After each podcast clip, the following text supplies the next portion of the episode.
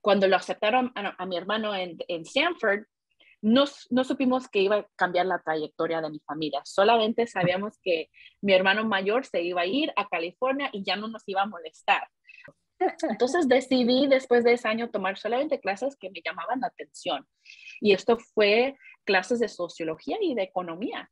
Y realmente clases que me apoyaron en, dar sentido lo que yo había pasado por eh, desde niñez y, las oportunidades o los desafíos que los inmigrantes pasan. E, esto eran los temas de, de estas clases. Entonces me llamó mucho la atención y, y, me, y me, me, recibí de, de socióloga eh, eh, después de los cuatro años. Mi papá fue trabajador, labor de, de, construcción por más de 30 años. Entonces, él, él, llegó a la cita inmediatamente después del trabajo, todo sucio con cemento, porque él ponía cemento. Y, y pues hablaba poquito inglés, no mucho. Yo, fue, yo le traducía lo que, lo que estaba diciendo la maestra y yo me acuerdo distintamente que él le dijo a, mi maestra que él quería que yo saque buenas calificaciones y que me dedique a la escuela porque es más fácil empujar un lápiz que una pala. Definitivamente, entonces eh, yo siempre le digo a las personas que cuando puedan que digan eh, ciertas palabras cariñosas, eh, afirmadoras para alguien más, porque puede cambiar su trayectoria, ¿verdad? en, la, escuela, definitivamente haciendo un doctorado, solamente lo que escuchabas era crítica, eh, eh, eh, cosas críticas de, lo que estabas estudiando o escribiendo, pero es súper importante también ver lo positivo en las personas y en el trabajo que están haciendo y realmente eso es lo que hizo ese mentor para mí.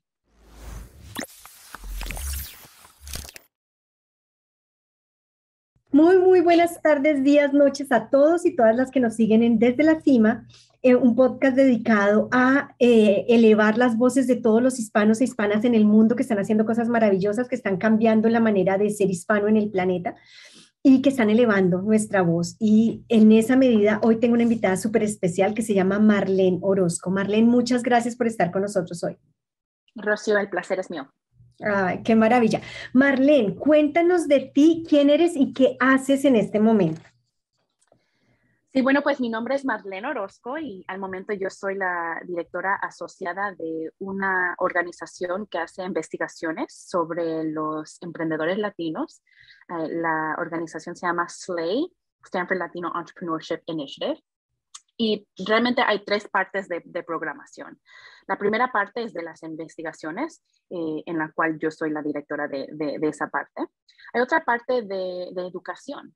Y eh, al momento hay más de casi 900 ah, alumnos de este programa, son emprendedores latinos de todo, de, todo el país, de los Estados Unidos y Puerto Rico, que tienen ingresos anuales de más de un millón de dólares o si es una empresa nueva, Em, han solicitado y, recibido más de 500 mil dólares. Ah, entonces, esto es realmente eh, la tasa 3% de todas las, empresas de los Estados Unidos, pero se están apoyando uno al otro para transformar las comunidades latinas en las cuales ellos eh, tienen sus negocios. Eh, entonces, juntos, estos 900 emprendedores generan más de 5 billones de dólares anuales para nuestro país. Ah, entonces, ellos toman parte de nuestras encuestas también. Y el año pasado eh, hicimos una encuesta de 15 mil eh, emprendedores no nomás latinos, pero también tuvimos una comparación con eh, los emprendedores que no son latinos, que son blancos, para tener tasas de, de, comparación. Entonces, en estas investigaciones hemos tenido el pulso en lo que está pasando con el impacto de COVID-19, pero realmente tenemos, estamos haciendo estas, investigaciones desde el 2015. Entonces, eh, sabemos muchos datos sobre eh, las oportunidades y también los desafíos que los emprendedores latinos hoy tienen eh, en los Estados Unidos.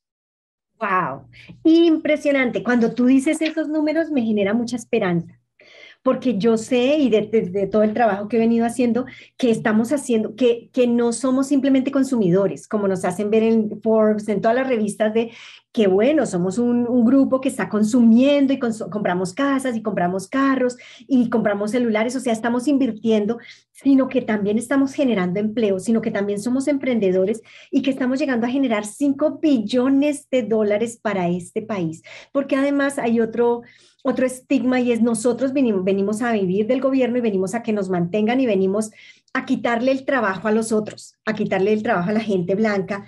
Y ese estigma hispano, cuando tú hablas de 5 billones, ¡puf! ya estamos hablando, porque los números no mienten. O sea, una cosa son las emociones de nosotros los hispanos que somos tan emocionales, pero otra cosa es hablar de números. Entonces, gracias por darnos estas cifras y gracias por hacer todas estas encuestas, porque sin personas como tú no sabríamos esto, seguiríamos moviéndonos desde lo que creemos y es estos hispanos que se vienen indocumentados a quitarnos el trabajo y a quitarnos el pan de la mesa, cuando realmente hacemos es lo contrario, poner el pan en la mesa de muchos americanos en el país. ¿Cómo llegas allí? ¿Cómo, ¿Quién es Marlene Orozco y qué hace que estés en este lugar siendo la que genera encuestas para 15 mil empresarios? ¿Cómo llegas allí, Marlene? Porque me parece muy inspirador también. Muchas gracias. No, sí. Em, bueno, pues mi entrenamiento es en, investigaciones. Yo, tengo, yo he, recibido un doctorado de sociología de la Universidad de Stanford y básicamente eh, eso fue el final de mi trayectoria de, de, recibir educación, ¿verdad? Pero primero todo empieza en casa con mis papás, que son inmigrantes de un pueblito pequeñito de, Jalisco, México, y los dos tienen, eh, no, sobresalieron más, más que la primaria en México, que viene siendo como el sexto grado. Entonces, ellos vinieron con las esperanzas, como muchos inmigrantes a este país, para sobresalir, para, para darle a sus hijos eh, oportunidades de educación yo me, yo me pongo a pensar hoy en día qué tan lejos hubiera llegado mis papás si tuvieran esa oportunidad, porque realmente son unas personas súper inteligentes, savvy, eh, saben hacer eh, mucho con poquito. Entonces, em, llegamos a este país eh, y, yo nací en, en, en, Chicago y somos cuatro hermanos. Entonces, mi hermano mayor fue el primero que sobresalió nuestro nuestro pueblito, pues, de bajos recursos en, en, Chicago, en, un pueblito que se llama Cicero. Y allí él, este, em, él tenía un, un, alguien en la, en, la, en la, secundaria que le apoyó a, a hacer sus eh, aplicaciones para la universidad. Él, él, le gustaba mucho el deporte, el básquetbol. Eh, eh, nos gustaba mucho los Chicago Bulls y le dijo este director, este em, de, counselor de, la secundaria, que aplique a una universidad, a las universidades donde tienen equipos buenos de básquetbol, porque esos son los que van a llegar al, al NBA, a los profesionales. Entonces, él aplicó a muchas escuelas en, en, en, el estado de Illinois, em, pero también otras que tenían buenos equipos de básquetbol y una que se llamaba Stanford. Nunca habíamos escuchado de esta universidad. Eh, pero tenían en ese entonces un equipo muy bueno de, de básquetbol. Y cuando lo aceptaron a, mi hermano en, en Stanford, no, no, supimos que iba a cambiar la trayectoria de mi familia. Solamente sabíamos que mi hermano mayor se iba a ir a California y ya no nos iba a molestar. Entonces, se deshicieron de él. No sé, ajá, hasta luego, hasta pronto. Em, pero cuando era mi turno para, para, aplicar en las universidades, yo pensaba que eso es lo que uno hacía en las familias, ¿verdad? Y, y yo les eh, eh, eh, estaba comunicando esto con los alumnos de, de, mi secundaria, me dijeron, no, no te van a aceptar allí, tus calificaciones no son tan buenas. Y yo dije, pues eso es lo que hace mi familia, yo lo voy a hacer y lo hice sin saber, ¿verdad? Que tiene realmente una tasa de, de aceptancia, de, de, aceptancia muy baja pero entonces, pero me, aceptaron y, logré llegar a, Stanford cuando, cuando salí para la universidad. Eh, porque te invitan a los, a los que recién han admitido para, para que les tomen la decisión si quieren estar allí. Uno tiene que visualizarse allí, ¿verdad? Entonces te invitan, te compran el boleto para que salgas. Y yo me recuerdo ir, caminar por la, es una universidad muy, muy bonita. Es la segunda más grande de todo el mundo. ¡Wow! Me pusiste la piel chinita, imagínate. Entonces, hay una, hay una calle que se llama Palm Drive, donde hay muchas palmeras que no son originales de, del norte de, de, California. Eh, y cada palmera creo que cuesta como 50 ah, ah, mil dólares. Y es una calle llena de palmeras. Y muy bonito, al fin está la iglesia con, con, un mural bonito. Y yo dije, wow, esto es, esto es para mí. Eh, yo pensé cuando me subí al avión que iba a ir a visitar a la universidad. Yo pensé que iba ese fin de semana, iba a lograr ir a, mi sueño, ir a Disneylandia, pero Disneylandia eh, está muy, muy sur de donde está la Universidad de Stanford en la bahía. Son como seis horas en, carro, entonces no, no logré llegar esa vez. Pero realmente eh, Stanford fue una Disneylandia para, para adultos. Para Y entonces, de Stanford eh, pasé bueno, pues no estuve súper preparada para lo, lo, lo, académico en, en, Stanford y el primer año pues estar lejos de familia y aunque tenía yo allí mi hermano, él estaba haciendo una maestría apoyándome, fue muy difícil. Yo, como muchos hijos de latinos, yo sabía solamente que uno llegaba a la, a la universidad para ser doctor o abogada, entonces yo dije pues voy a, voy a eh, hacer lo que puedo para, para, para mis padres porque ellos quieren tener una doctora. Entonces estaba tomando muchas clases de biología y muy, muy difíciles. Tenía que ir eh, con el profesor después de las clases siempre para que me den apoyo y, realmente no me gustaba la materia que estaba haciendo. Y, para hacer esto para cuatro años era, era muy, eh, muy espantoso en ese momento. Entonces decidí después de ese año tomar solamente clases que me llamaban la atención. Y esto fue clases de sociología y de economía. Eh, realmente clases que me apoyaron en, dar sentido lo que yo había pasado por eh, desde niñez y, las oportunidades o los desafíos que los inmigrantes pasan. E, esto eran los temas de, estas clases. Entonces me llamó mucho la atención y, y, me, me, recibí de, socióloga eh, después de los cuatro años. Después de eso, mis papás jamás habían escuchado la Universidad de Stanford, pero de su pueblito pequeñito de México sí han escuchado de la, de la Universidad de Harvard, porque los, los, eh, los presidentes de México iban a Harvard, e, etcétera, ¿verdad? Entonces, para cumplirle ese sueño para mis papás, yo, yo apliqué y hice una maestría ah, en Harvard. Ah, oh. Entonces, sí, este, e, era realmente mi, tenía un, un mentor en la universidad y él quería que yo siguiera estudiando. Él fue la persona que me dijo, tú puedes ser una estudiante de postgraduada, um, graduate student, eh, brillante. Yo confío en ti, yo, yo, yo creo en ti que, lo, que puedes lograr mucho. Entonces, eh, él, él, me estaba sugiriendo de que haga eh, un, un, doctorado y un doctorado en los Estados Unidos pues se demora por lo menos cinco años. Dije, wow, yo acabo de hacer cuatro años de universidad para hacer otros cinco, como que no. Entonces, hice esa maestría como para, para testear el, agua, ¿verdad? Para ver si era algo para mí. entonces esa maestría fue de, un año. Aprendí mucho, era una maestría en, en, educación, entonces, eh, y, y, póliza, y, muchos de los alumnos eran ya maestros y estaban cambiando a ramos de liderazgo pero el tema de, de, muchas de mis clases era que si uno quiere impactar las pólizas en, educación, tiene que ser maestro.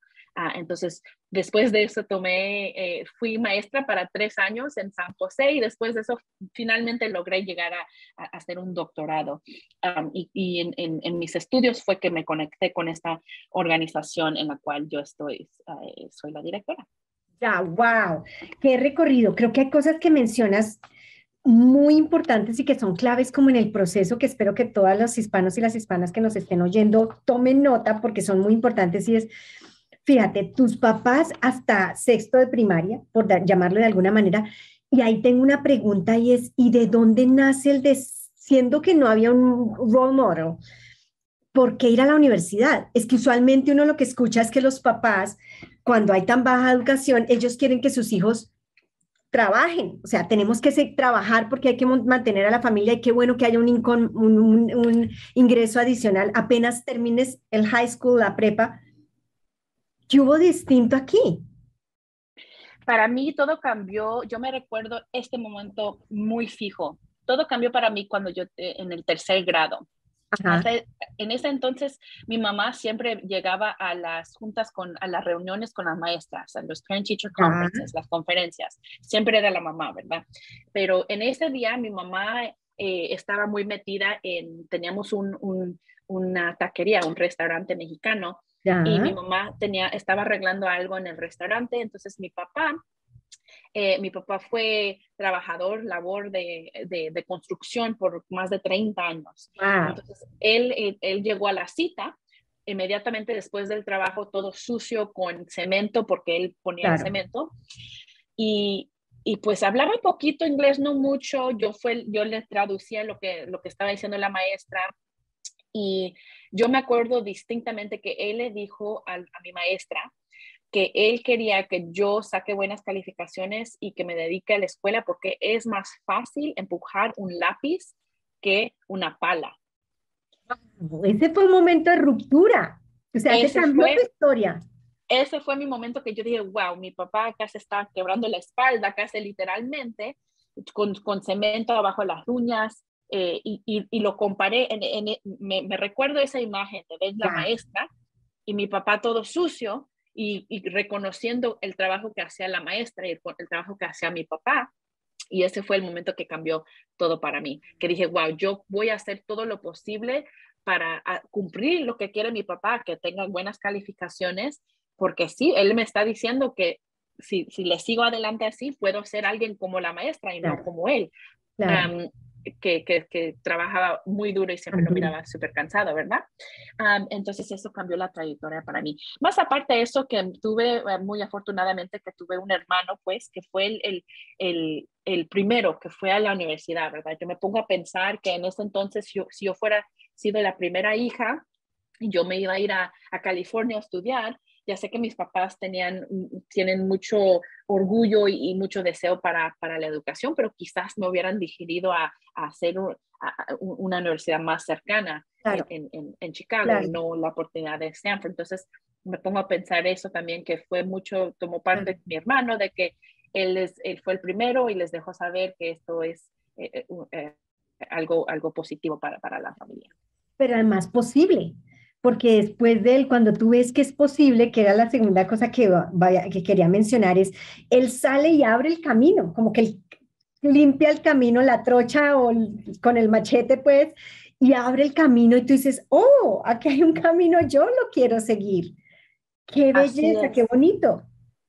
Así es. Y sin saber mucho de ese camino, ¿verdad? Porque yo pienso que a veces unas personas que saben mucho del camino, que, que, tan... Eh, que va a haber mucho desafío por delante, a veces se ponen uno ese temor y no toman ese paso porque dicen, oh, pues va a ser muy difícil, no lo voy a poder lograr. Yo no supe nada del camino, yo dije, yo lo voy a hacer.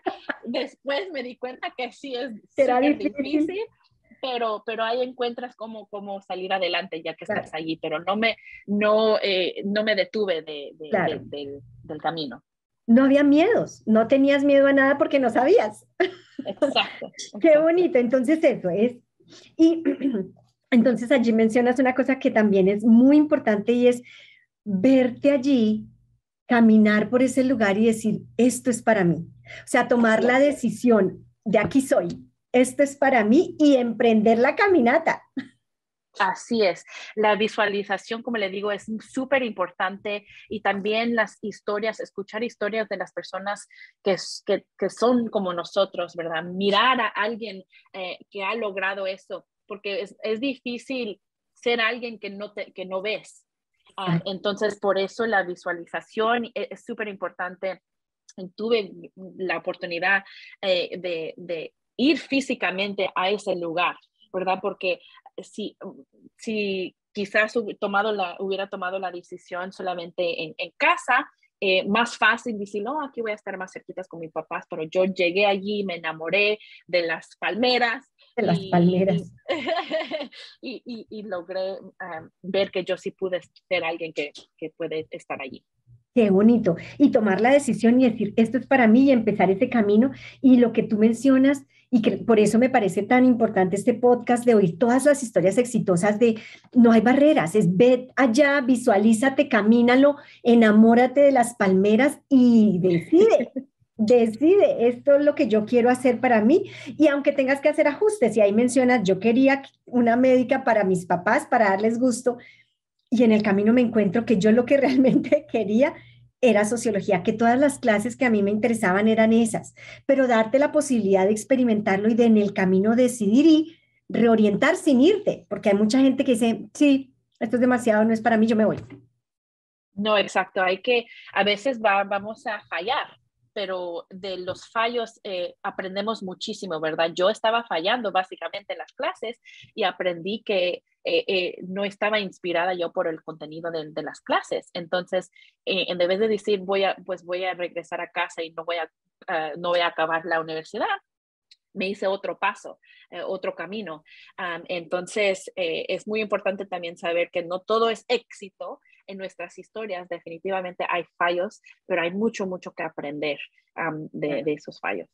Y ah, fíjate, estás hablando del fallar como, como quizá también la señal de estás en el lugar que es, o sea, tranquila, solo que ajusta un poquito y hacerte fallar o fallar, porque estoy segura que no fue intencional, voy a fallar solo para demostrar que lo que quiero es otra cosa, sino de descubrir, ah, es que hacer un, un tune-up porque lo mío es por otro lado.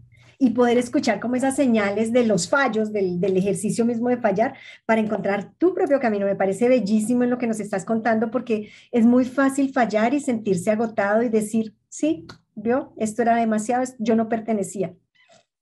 Definitivamente, y es la reflexión es muy importante en ese momento, ¿verdad? Porque el desafío es presente, pero eh, es más grande lo que nos espera que en, el, eh, eh, lo que estamos experienciando es en ese momento, ¿verdad? entonces la reflexión de no tan solo el momento, pero de lo que sigue, de lo que es más grande es súper importante también de que hay más allá del túnel, como de, es un momento intenso, es difícil, pero hay algo más allá y yo voy por ese algo más allá. ¿Sabes? Y me haces pensar que incluso a veces, no, como estás en el túnel, no lo puedes ver pero no importa, es como sigue caminando con fe, me imagino en tu experiencia también. Sigue caminando con fe, pero también con el apoyo de personas cercanas, ya que sean familiares o amigos o mentores. Yo no estaba caminando sola con los ojos cerrados, ¿verdad? Igual llegó a lo de nuevo de mi hermano, de que él ya había pasado por eso. Entonces hablaba yo mucho con él, hablaba con, eh, hablaba con los amigos que, que, que me hice, ¿verdad? Que de, eh, de, por todo el país y ellos me apoyaban y también encontré un mentor. Em, un mentor eh, que se llamaba, que se llama Tomás Jiménez, él es un profesor latino, él llegó a la universidad y yo me acuerdo cuando él llegó, estaban, había muchos alumnos formados eh, afuera de su oficina esperando hablar con él para que tomen sus clases o para que tomen, para que ellos, él sea su mentor, ¿verdad? Entonces yo era una de esas alumnas y era la eh, primera vez que tuve un maestro o maestra latina. entonces, como le regreso a, es muy difícil ser alguien que no, que no ves, ¿verdad? Pero yo lo vi a él y entonces em, él me dirigió mucho, él, él fue mi, mi, mentor, mi advisor para mi, mi tesis que hice como eh, undergraduate, mi honors thesis, y él fue el mentor que me, que me dijo, puedes eh, salir adelante con, con, con, una, no tan solo maestría, pero con un, un, doctorado, porque yo, yo, yo veo algo en ti y ah. sin esas palabras, igual no creo que hubiera logrado yo hacer un doctorado. Creo que, y cada rato me pones la piel chinita de emoción porque me acuerdas ahora de tu papá diciendo y hablando con la maestra, o sea, me imagino toda la escena diciéndole, es más fácil empujar un lápiz que, qué sé yo, una pala o este trabajo escena uno, y luego este maestro diciéndote, hay algo más en ti, yo veo todo tu potencial, sigue, no pares, o sea, seguramente cómo te puedo ayudar. Y el papel tan importante de los mentores, como decías antes, de esas personas de historias exitosas que te muestran y que te dicen, es posible, pero además que te lo dirigen a ti diciendo, hay algo más, sigue, no, no, no te detengas y de lo importante que es saberse rodear de esa gente que, te empuja, te lleva, ve lo que tú no alcanzas a ver en ti como en ese momento y que ni siquiera quizás sabes que está o quizás sabes que está, pero que no sabes qué hacer con ello, como esta, esta persona, Tomás Jiménez, que mencionas que fue capaz de verlo y decirte, bueno, aquí hay más, ¿qué hacemos?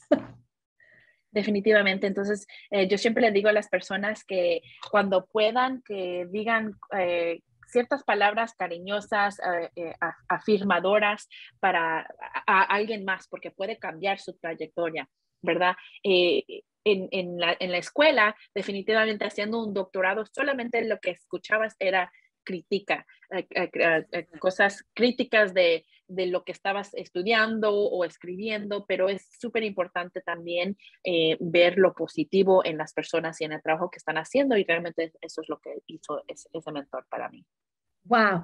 Y en ese proceso tan intenso que me imagino y tan largo también, ¿hubo algún momento en el que sentiste esto es demasiado, yo no puedo, yo me voy? Definitivamente, siempre, día, y noche, día y noche. Claro. Eh, es, es una experiencia muy intensa, pero es, es, eh, son varios años de reflexión. Y yo tenía la oportunidad anterior de, de comenzar mi, mi, mis estudios de, de, doctorado. Yo trabajé formalmente como maestra por tres años, entonces ya tuve yo eh, esa experiencia de levantarme temprano, de ir al trabajo, estar allí ciertas horas. Entonces yo tenía esa... Em, diligencia, ¿verdad? Pero para muchos que acaban la universidad y llegan inmediatamente para hacer un doctorado, no tienen esa, no tienen tiempo de descanso o también de, eh, de, conformar y hacer, hacer sus propias eh, schedules y, y, mantenerse, ser básicamente como el, el mayordomo de, de, tu día, porque cuando tú llegas a hacer un doctorado, tú no tienes ahí un maestro diciendo, este es el trabajo y la tienes que entregar este día. Tú misma eh, te, pones esas metas y es difícil, ¿verdad? Porque te las puedes hacer más grandes, más largas o no lo acabé esta semana, quizá la próxima y hay muchas distracciones, ¿verdad? Entonces, en mi experiencia en el doctorado, cada año alguien salía del programa y, y desafortunadamente siempre era alguien latino, alguien asiático, alguien moreno. Eh, la minoría, alguien de minoría. La minoría, la minoría. Los más exitosos em, eran los estudiantes que, en los cuales sus papás eran profesores. Claro. Entonces, el camino era, eh, sabían súper más que nosotros, ¿verdad? Entonces, que, eh, entonces ellos son los que se, se, mantenían en el programa. Pero yo, eh, como le digo, los desafíos y de querer salirme siempre, siempre, pero yo supe que para mí esto sería un sueño igual para mis papás. Iba a ser doctora, no doctora de medicina, pero otro tipo de doctora. Exacto. Entonces, y, y, más aparte de eso, estaba aprendiendo mucho, ¿verdad? Que eh, el entrenamiento de, de, ese ramo de, de doctor, del doctorado es para ser profesores de universidades, pero hay muchas más oportunidades. Yo, como le digo, al momento estoy haciendo eh, investigaciones en una universidad, pero también ah, hablo con el público y hablo con eh, emprendedores y estudiantes, más aparte de dar clases, ¿verdad? Entonces, esto es el, tipo de trabajo que me encanta a mí y, eso es lo que me ayudaba a seguir adelante, es tener un proyecto que ya realmente me llamaba la atención. Eh, en este proyecto eh, pude hacer diferentes, pude cumplir diferentes partes de mi programa. escribí un libro, escribí varios eh, papeles que fueron publicados. Entonces estaba haciendo algo que me llamaba mucho la atención y igual me estaba ayudando a cumplir el doctorado. Wow, como que había un punto de llegada, una meta, un horizonte al que querías, tú, además nutrido por tus papás, ellos querían una doctora, una doctora van a lograron, tener. Lograron la doctora. Lograron tener su doctora, pero además tú de nutrir esa meta y de caminar hacia allá, hacia, hacia esa meta todo el tiempo, eh, dirigiéndote como con claridad, a pesar de las, de las duras pues que pudieras estar viviendo. ¿Cuándo empiezas a hacer investigación ya en, este, en esta medida sobre los hispanos y sobre toda la economía? ¿Cuándo, como, cómo se define, cómo definiste ese campo? Porque sé que investigación eh, en general estabas haciendo, pero ¿cómo defines, quiero trabajarlo sobre los hispanos y, y el emprendimiento? Ah, antes de, mm, em, encontrarme de nuevo en Stanford haciendo el doctorado, eh, le digo que estaba, hice la maestría en e, educación y fui maestra. Entonces, cuando regresé, eh, me encontré involucrada muy en, el departamento de, en, la escuela de, educación y estaba haciendo investigaciones eh, con familias sobre los las cuidadores de, niños em, de 0 a 5 años que no están todavía en el preescolar, el preescolar. Estas son las abuelitas, eh, las tías que se quedan en casa a cuidar a los niños, ¿verdad? Y, les estábamos apoyando, mandándoles mensajes de texto los lunes, los miércoles y los viernes con tips de cómo apoyar a los niños, ah, porque en comparación cuando llegan al kinder, al kinder o al preescolar, los niños que estaban en el daycare con escuelas más estructuradas estaban aprendiendo quizás los colores, los números, etcétera. Entonces hay que practicar poquito también con los niños que no estaban formalmente en la escuela. Ah, entonces, estos tips, eh, estaba trabajando yo mucho en eso. Y, la población igual era con, familias inmigrantes de bajos recursos. Entonces, mi ramo de investigación siempre ha sido con los inmigrantes, de saber cómo es que salen ah, eh, exitosos en este país. Eh, y, entonces salió la oportunidad de hacer, apoyar un proyecto en la escuela de negocios eh, igual con inmigrantes, eh, pero un, un aspecto un poco más diferente, no en el ramo de educación, sino que en lo económico. Entonces me llamó mucho esta, eh, la atención de esto porque yo me, yo me ponía a ver los profesores en las escuelas de negocios, no había latinos. Y, y en, en, los ramos de, de, educación había uno que otro, ¿verdad? Un poquito más de representación, pero cuando en el tema de, lo, de negocios, casi nadie, y menos mujeres, menos una latina. Entonces yo dije, aquí una gran oportunidad para mí de igual hacer algo que me llama la atención, asegurarnos que el aspecto de, de, nuestras vidas sea representada, tenga una, un, un eh, eh, tenga, tenga eh, um, e, enfoque cuando no muchos se están enfocando en esto. Entonces, así fue que me llamó la atención este proyecto y, comencé en el 2017 haciendo asistente de, de a, los profesores que estaban haciendo esta investigación.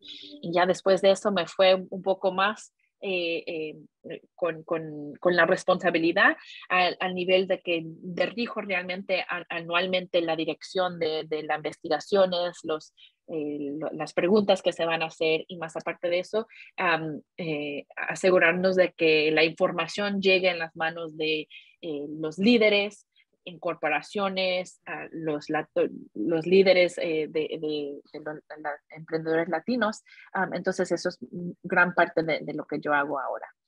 Pero además, sabes, Marlene, estás haciendo historia. o sea, eso me parece bellísimo, porque primero por tener este gran privilegio de entrevistarte hoy y segundo de conocer una mujer hispana, mexicana, de orígenes de un pueblito de México en la mitad de la nada, que viene a hacer historia y a liderar este tipo de investigaciones para latinos, pero además que logra llegar a Stanford, ir a hacer una maestría en Harvard, o sea, todo el camino en general me parece absolutamente histórico, me parece muy de heroína. Gracias, gracias. y espero que en algún momento no sea yo la excepción, ¿verdad? Sino que sea eh, algo más común y que no, nos sorprenda tanto. Eh, claro. Eh, estas historias eh, en un futuro. Pero y fíjate que estás haciendo lo que tu hermano hizo para ti y es abrir un camino para que haya muchas otras mujeres y muchos otros hispanos, pero sobre todo hispanas, que están ocupando este tipo de cargos de liderazgo y están, pero además haciendo cosas que les encanta, como tú, que esto te encanta, pero además estás haciendo historia y abriendo camino para muchos otros. Me parece, me siento con una enorme gratitud por abrir camino, por tomarte la tarea de abrir el camino.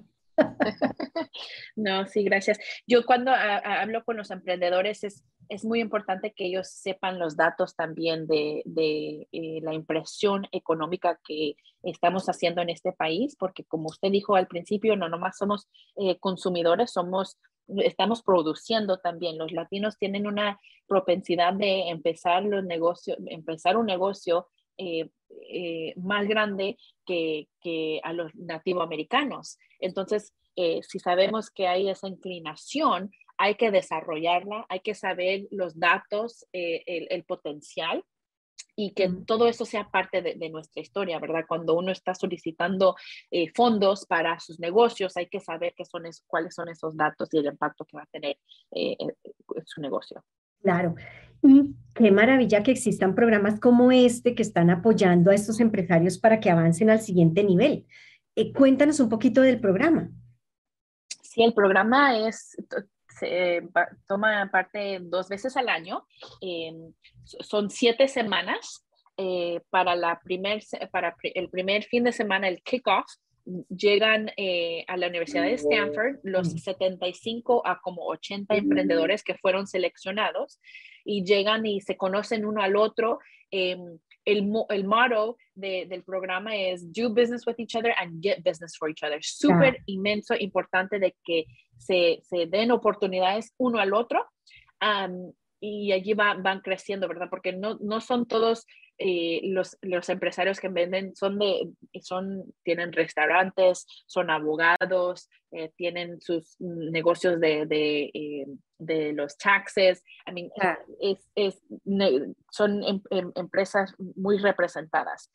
entonces llegan ese fin de semana, toman clases con profesores de, de la Universidad de Negocios de Stanford y es algo muy bonito estar en un cuarto con 75 a 80 otros emprendedores latinos en, en una universidad como Stanford, donde realmente los alumnos de, esas, de esa escuela eh, hay uno que otro latino, como le digo, ¿verdad? Entonces, eh, para, que, para ver esa visualización de 75-80 en el mismo cuarto es algo muy, muy, eh, muy, muy bonito. Más aparte que hay participantes de este programa que jamás lograron llegar a una universidad y hay otros que tienen doctorados o hay otros que fueron a la escuela de negocios, ¿verdad? Entonces la representación es enorme.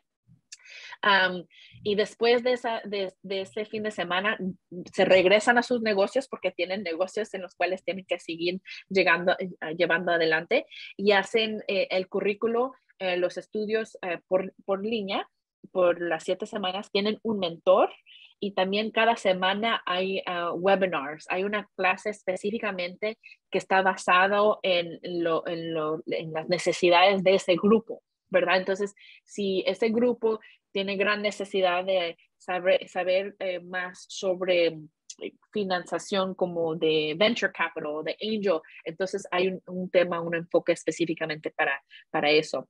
Después de eso logran llegar a la universidad de nuevo, después de las siete semanas, toman más clases con los profesores. hay una sesión de Capital Matchmaking donde este, tomaron parte de, em, de hacer sus, ah, sus eh, em, one pagers y poner, poner los documentos que necesitan para solicitar eh, financiación de los eh, de los bancos o de los angel capital, de los venture capitals. E, entonces toman parte de esa experiencia, realmente hablan frente de ellos y les, les, cuentan sobre sus negocios. Después de eso es la, la ceremonia de certificación. Y igual es algo muy bonito porque eh, tienen la, la, oportunidad los empresarios de invitar a sus, a sus familias, de tomar parte de esto que viene siendo como una grabación. Ah, entonces, es muy bonito ver, eh, eh, igual como le digo, los que jamás lograron llegar a, la universidad, recibir un certificado de, de, de, la Universidad de Stanford. Es algo muy bonito y una celebración. Claro, imagínate, claro, obviamente lo que tú decías, las personas que y que sus papás fueron a la universidad y que ellos ya se han graduado de varias de la universidad de varios títulos, el impacto es distinto a un empresario que ha llegado a este nivel, pero que nunca ha recibido un título. O sea, yo me imagino la emoción y el impacto y de sus familias decir, estás graduando, pero además graduándote en algo que es útil, en, el sentido de seguir creciendo tu empresa, y estás graduándote de Stanford, pero además nos estás trayendo a graduarnos contigo de Stanford, me imagino, debe ser bellísimo. Súper bellísimo y me recuerda cuando eh, de mis propias graduaciones, eh, lo que es una, se, viene siendo ya una tradición que eh, les, les regalo a mis papás mi gorra, mi, mi cap y mi gown, mi vestido y, y el diploma entonces se sacan varias fotos ellos porque no tan solo es algo que yo me recibí, sino que ellos también se recibieron. Igual cuando tenemos esa celebración para los empresarios, es algo muy bonito de tenerlo con, con familia y es algo que va a apoyar y avanzar eh, no tan solo la persona o el negocio, pero las familias y la siguiente generación. Bonito, porque es cambiar la historia, es cambiar todo hacia atrás, todo lo que venía ocurriendo y es un nuevo comienzo y es marcar en otro país que es foráneo, al que llegamos a empezar de cero y es, es, mostrar que todo es posible, que efectivamente es el país de las oportunidades cuando tú trabajas en ellas, cuando tú te abres camino y llegas a eh, un gran milestone. Qué bonito esto. Eh, Marlene, eh, si tú tuvieras al frente a la niña que estaba frente a a la niña de, qué sé yo, cinco años que estaba viendo a su papá y a la maestra y a su papá todo sucio y a la maestra hablándole. Hoy, esta Marlene, frente a esa niña, ¿qué le dirías? Wow. Yo le diría de que, em, ¿qué le diría? ¿Qué le diría? Que, que, todo es posible y que vas a seguir adelante y vas a lograr ser esa maestra que tu papá está mirando en comparación. Tú vas a ser esa maestra y realmente eh, vas a cumplir el sueño no tan solo de tus papás, pero un sueño tuyo que ni sabes.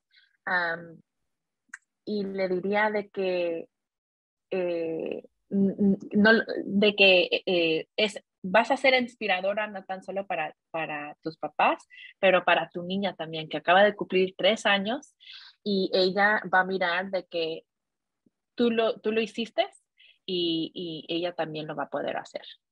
¡Ay, qué bonito! ¿Te imaginas qué crees que, le, que te respondería esa niña? está mirando a su papá y a la maestra y te oye. Está, eh, que no sé, no sé qué, no sé qué diría. Ella es eh, en el tercer grado que, que, tenía, como unos, sí, como unos siete, ocho años. Ajá. Em, en ese momento no, no iba a captar, ¿verdad? No iba a captar, pero, pero me gustaría, me gusta esa visualización, visualización de, de, tener a Marlene grande con Marlene chiquita y más aparte de eso en la pantalla, eh, la hija de Marlene, ¿verdad? En la pantalla para, para seguir las generaciones. Wow, wow, porque es un cambio de historia y es un cambio, lo que digo, es, es mover la aguja para todos los hispanos que venimos atrás, aquí, que venimos contigo, no es, no es solamente generacional y no es solamente por tus papás, o sea, ese diploma eh, lo recibimos todos con honores contigo cuando tú lo recibiste, entonces muchas gracias por ello. Este podcast es, se llama Desde la Cima y entendemos que hay muchas cimas ¿Qué le dirías tú que lograste llegar a esta cima a toda la gente y especialmente a las niñas latinas que te están oyendo? Les diría que tengan eh, esperanza. Eh, vivimos en un mundo donde hay muchos desafíos, muchas cosas feas, pero no hay que, eh, no hay que dejar que eso nos apague nuestra luz que tenemos adentro, que, que seamos brillantes y realmente que sigas un camino donde puedas hacer lo que amas, lo que quieres. Hay, la sociedad tiene diferentes aspectos de qué es eh, ser exitoso, de lograr a tener casa o lograr a tener mucho dinero, etcétera, pero realmente el éxito llega cuando uno está haciendo por vida lo que te gusta hacer. Ah, entonces, que eso te que guía, te guía y lo demás llegará. si tú estás y lo estás haciendo bien, lo demás llegará. Entonces, eh, sigue el camino que, que te llama más la atención a ti.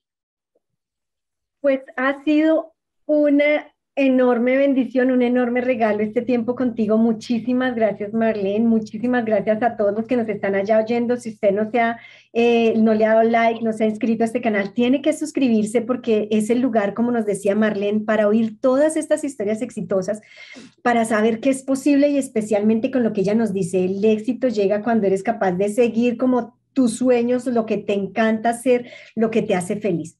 Muchas gracias, Marlene, por este tiempo con nosotros. Gracias, Rocío, a usted por esta, por esta plataforma, para, por sus contribuciones en, en avanzar estas historias, porque es eh, muy necesario igual eh, ver lo que es posible y, y lo estás haciendo. Entonces, muchas gracias. Gracias.